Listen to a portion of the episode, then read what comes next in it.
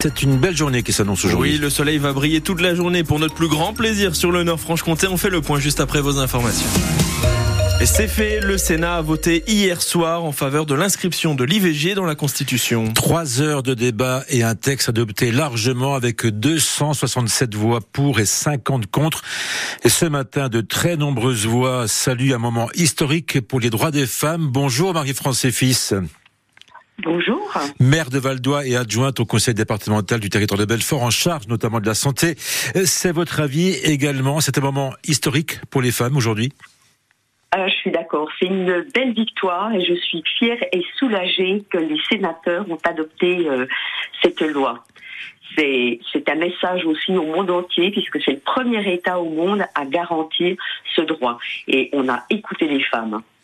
Vous l'avez dit, euh, les débats étaient animés au Sénat. C'était pas forcément évident que le texte soit adopté. Euh, c'est dommage qu'on en soit arrivé, là. Selon vous, les choses auraient pu être faites beaucoup plus rapidement. Je suis tout à fait d'accord euh, parce qu'il faut se rappeler et garder les paroles de Simone Veil. Aucune femme ne recourt de gaieté de cœur à l'avortement. Il suffit simplement d'écouter les femmes, c'est toujours un drame et cela restera toujours un drame. Pour accompagner quelques femmes dans cette situation, je vous confirme, on ne recourt pas à l'avortement de gaieté de cœur. Marie-France et Fils, quelles vont être les applications concrètes sur le terrain, notamment dans, le territoire de Belfort, avec euh, cette, euh, cette loi qui rentre dans la Constitution? Eh bien, euh, le centre de prévention Simone Veil est très actif sur notre département. C'est un service qui accompagne les, les femmes. Alors, bien, évidemment, il y a la prévention avec 239 actions collectives euh, en 2023 pour l'éducation à la sexualité. Et il y a eu 326 consultations médicales de contraception. Donc, on, on, est vraiment à l'écoute de ces femmes et on les accompagne pour que la, l'avortement ne soit pas un moyen de contraception et reste quand même quelque chose, euh, voilà. Euh, qui doit rester exceptionnel. Voilà. Merci beaucoup Marie-France Fils, maire de Valdois et adjointe au, conseil départemental du territoire de Belfort en charge notamment de la santé d'avoir réagi en direct dans notre journée ce matin. Bonne journée. Très belle journée à tous. L'enquête se poursuit après le saccage de l'école Daniel Janet à Grand Charmont. Cette école vandalisée samedi dernier par des enfants âgés d'une dizaine d'années, des analyses ADN sont en cours et le parquet de Montbéliard lance un appel à témoins pour retrouver les auteurs. Le procureur demande aux personnes qui auraient des informations de venir témoigner à la gendarmerie de Montbéliard et ce, même de façon anonyme. Le procès de l'attentat de Strasbourg s'ouvre ce matin devant la cour d'assises spéciale de Paris. Pendant cinq semaines, quatre hommes comparaissent pour avoir fourni des armes à shérif Tchekat, l'auteur de l'attentat du marché de Noël de Strasbourg. C'était le 11 décembre 2018. Attentat qui avait fait cinq morts et onze blessés.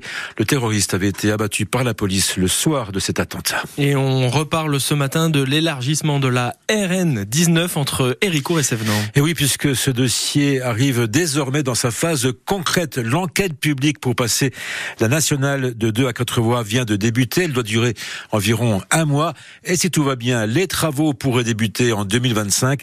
Thierry Pat, le maire de Banvillard, est concerné puisque ce tronçon de route traverse sa commune.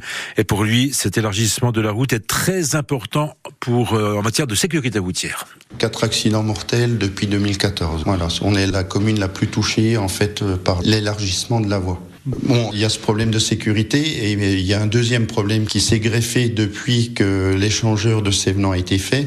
Comme on a une réduction de voie de 2 à une voie, le matin, euh, direction suisse, c'est en bouchon à partir de 7h30, 8h. Et le soir, c'est en bouchon dans l'autre sens à partir de 17h. Quoi. Donc la moindre euh, panne, la moindre chose remonte des bouchons jusqu'à sur la 36. Du coup, euh, toute la partie sera faite en quatre voies et il y aura plus ces problèmes-là. Il pourra bien sûr y avoir toujours des accidents, mais avec des conséquences moindres. Parce que lorsqu'il y a décès, généralement, c'est des chocs frontaux. Donc là, il n'y aura plus de choc frontal.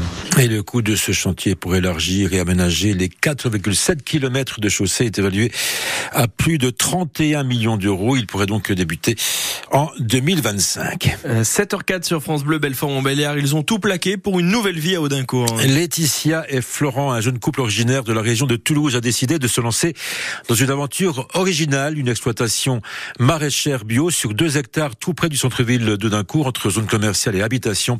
Un pari audacieux, mais assumé, Christophe Beck. Bienvenue à la ferme du Ruisseau. Sur deux hectares fraîchement désherbés, à deux pas du centre-ville d'Audincourt. Florent Laetitia Laetitia et Florent ont quitté leur Occitanie après avoir répondu à cet appel à projet pour une exploitation maraîchère où ils ont opté pour l'agroécologie sans trop remuer la terre. Oui, sans travail du sol.